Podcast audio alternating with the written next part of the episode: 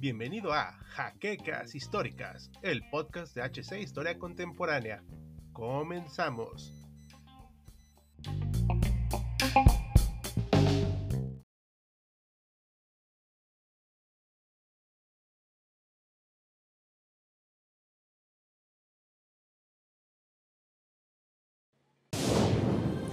Bienvenidos a HC Historia Contemporánea, la página histórica por excelencia.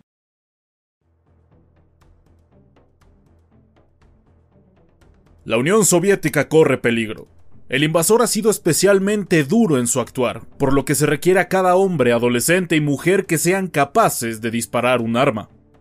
Aunque no son ni de cerca el grueso del ejército, las miembros del Regimiento 588 de Bombardeo Nocturno están a la espera de ayudar a sus camaradas en la defensa de su nación, rompiendo de paso con los marcados roles de género de la época y mostrando su valía en el campo de batalla. Cubiertas en la penumbre de la fría noche rusa, las pilotos de este regimiento realizaron constantes incursiones sobre las líneas enemigas, desatando el miedo de los alemanes quienes no solían ver o tan siquiera escuchar los aviones de sus atacantes hasta que era demasiado tarde, pues las mismas apagaban sus motores para pasar desapercibidas hasta entrar en combate. Sus tácticas poco ortodoxas y el elemento psicológico que torturó a más de un germano las hicieron acreedoras del apodo de las brujas de la noche. Bienvenidos historiadores a una nueva entrega de Sábado Bélico, el cual es posible gracias a nuestros mecenas en Patreon como el buen José Andrés Sánchez Mendoza, quien participará en la votación de uno de nuestros videos de esta sección. Y si quieres participar en la misma, o simplemente gustas apoyarnos, puedes consultar nuestro Patreon, cuyo link está en la descripción en donde encontrarán los distintos rangos con los cuales pueden suscribirse y que traen interesantes y divertidas recompensas para quien decida patrocinarnos. Y como ya es costumbre, les pedimos su like, comentar, su suscripción al canal, pero sobre todo, compartir este video para seguir llegando a más historiadores. Y sin más que agregar, comencemos. Es evidente que a lo largo de los siglos, los humanos hemos tenido distintas organizaciones bélicas tan heterogéneas como lo es la misma especie humana, y en la Segunda Guerra Mundial no se vio una excepción. Al iniciar la Operación Barbarroja en 1941, la Unión Soviética estaba poco menos que preparada y quedó completamente expuesta a su incapacidad de organización y resistencia militar, pese a ser un estado con una militarización bastante notable. Aunque es cierto que esto se revirtió con el paso de los años, en definitiva, 1941 fue un completo desastre para los rojos, y que por poco representa la aniquilación total del coloso soviético. En este periodo surge la idea y orden de Joseph Stalin de llamar a las mujeres a las armas, pues si bien al principio de la conocida por Rusia como la Gran Guerra Patria se contaban con cerca de 200 millones de habitantes, más de la mitad de los mismos estaban ubicados en los países satélites por los cuales Alemania pasó por encima en apenas tres meses, motivo por el que se necesitaría disponer de todo aquel que pudiera sostener un rifle en sus manos.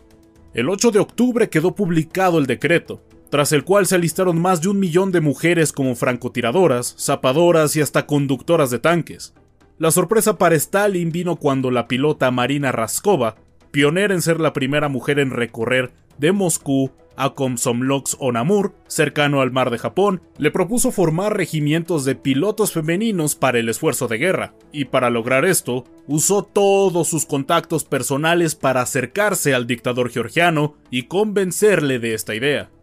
Si bien en un principio no estaba del todo seguro, finalmente accedió y permitió la creación de tres regimientos femeninos de combate aéreo, el 586, 587 y el más famoso y el tema de este video, el 588 de bombardeo nocturno. Estos regimientos se conformaron con 115 mujeres voluntarias de entre 17 y 22 años, teniendo que ser de inmediato adaptadas para el combate al cual estaban a punto de someterse. Sus largas cabelleras fueron cortadas y adaptadas para parecerse a las de sus contrapartes masculinas. Esto provocó más de un problema en la autoestima de los pilotos, ya que algunas realmente apreciaban sus trenzas. A su vez, tuvieron que someterse a un intenso entrenamiento de apenas seis meses con aviones para entender tácticas de combate, pilotaje y supervivencia. Y aunque pudiera parecer un entrenamiento adecuado, en realidad era la tercera parte de lo habitual, pues el aprendizaje constaba de año y medio en situaciones normales.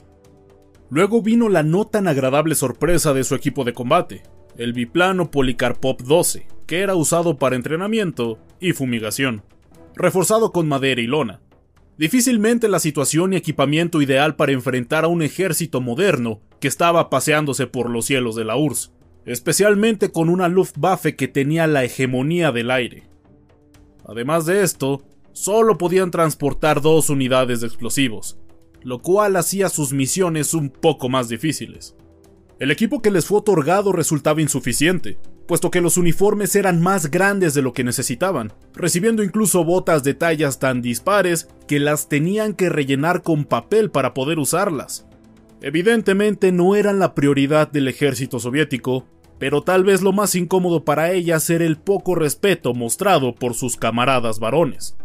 Las burlas, señalamientos, faltas de respeto y menosprecio en general fueron una constante durante buena parte de su servicio militar. Además, claro, el hecho de tener que lidiar con los problemas e incomodidades propias de su género, lo cual dificultó por momentos su servicio y estadía. Su avión, además de frágil, era lento, muy lento, apenas alcanzando los 120 km por hora, por lo que podrían parecer una presa fácil para los aparatos alemanes, pero debido a su baja velocidad, resultaba increíblemente difícil para los aviones contrarios localizarlos, pues los mismos se apagaban a una velocidad tan baja. Esto y su ligero diseño hicieron que detectarlas por la noche fuera una labor realmente compleja para los invasores. Gracias a su poca carga explosiva y su limitado alcance, solían realizar entre 10 y 15 incursiones en un solo día, aprovechando cada segundo con el que contaban. Además, su peculiar ruido fue el origen de su nombre. Dicen las fuerzas alemanas que en las noches, en medio de la oscuridad, al escuchar estos aviones hacían un sonido muy particular, como el de una escoba. Los germanos, aunque sin duda bravos en el frente, no podían dejar de ser supersticiosos, pues incluso organizaciones de la época se habían formado con el respaldo literario de cuentos de naturaleza inglés y teutona. Nachtexen. Señalaban en el cielo al verlas descender a toda velocidad hacia ellos con su singular sonido e inconfundible silueta. Así como podemos ver la razón del apodo que fue puesto por los alemanes, de igual manera la formación de estos regimientos puede explicarnos un poco más de esto. Las brujas solían volar en grupos de tres, donde dos actuaban como señuelo y una apagaba el motor, planeaba silenciosa y discretamente hacia el objetivo y lo bombardeaba, encendiendo su aparato poco antes de soltar su carga explosiva, repitiendo el proceso con sus camaradas hasta terminar la misión. Cabe señalar que estas pilotos tenían otra gran desventaja. Los biplanos no tenían ametrallador en sus inicios, así como tampoco radios o tan siquiera mapas para orientarse o comunicarse, lo que nos hace admirar más su determinación y efectividad en el campo de batalla. Pues aunque podría ser fácil perderse, lograron desarrollar un excelente sentido de orientación. Los aviones que de manera mordaz eran apodados como Kukuruznik, mazorca de maíz en ruso, resultaban cumplidores a pesar de todas sus limitaciones. Es uno de esos casos donde los topes tecnológicos resultaron en una ventaja ante las armas más modernas de sus enemigos.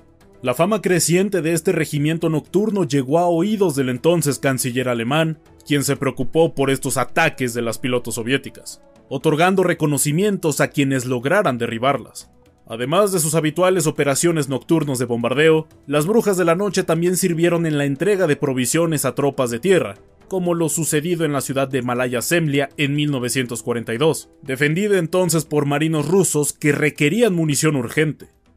La misión fue particularmente dura, pero la experimentada Nedashda, ya muy veterana de algunas misiones anteriores, logró mantenerse en el aire a pesar de la intensidad de los disparos del fuego antiaéreo, los cuales rozaban sus oídos constantemente. Al aterrizar se dio cuenta de que su aparato había sufrido más de 40 impactos de bala y que es un tanto milagroso su retorno sana y salva. Años después de finalizar la guerra, Nadezhda recibió el trato de héroe en su pueblo natal, con desfile y flores en su honor. Además, uno de los marinos que ayudó en Malaya Semlia fue agradecerle por haber salvado su vida. A pesar de sus constantes éxitos, fueron víctimas de discriminación de sus camaradas desde el inicio de las operaciones hasta el final de la propia guerra. Aunque hay que entender que eran cuestiones de su tiempo, eso no justifica esto, y mucho menos era merecido. Sus horas de vuelo y sus misiones son muestra de ello, y al final fue el único criterio que importa, y es el único criterio que importa en cualquier campo de batalla. 32 de las 115 pilotos fueron abatidas por el enemigo, y no es de extrañarse, pues eran muy vulnerables cuando se acercaban al suelo, entrando en el rango de las armas antiaéreas enemigos, que sabían hacer muy bien su trabajo. Y una de las bajas más notables del regimiento fue la fundadora y promotora del mismo, la coronel Marina Raskova. Fue tal su importancia y cercanía con Stalin que se celebró el primer funeral de Estado en la Segunda Guerra Mundial, recibiendo el honor de ser enterradas sus cenizas en el propio Kremlin. Además, otras 23 pilotos recibieron la condecoración de héroes de la Unión Soviética, entre ellos Nadezhda Popova. Aunque el reconocimiento de estas valientes mujeres fue dispar en la URSS, el paso de los años ha permitido conocer más de sus acciones y de ser homenajeadas como es debido.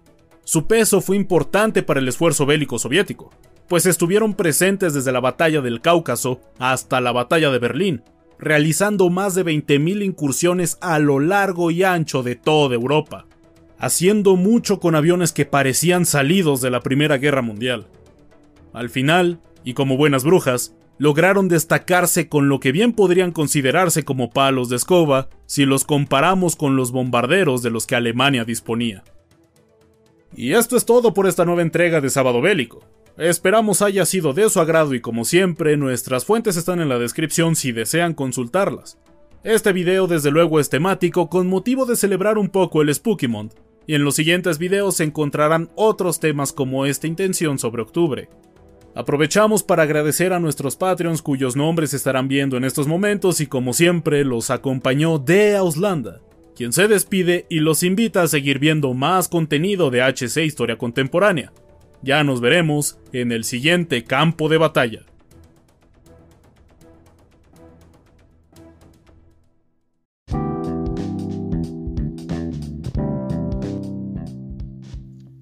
esperamos la siguiente semana en un nuevo episodio de Jaquecas Históricas, el podcast oficial de HC Historia Contemporánea.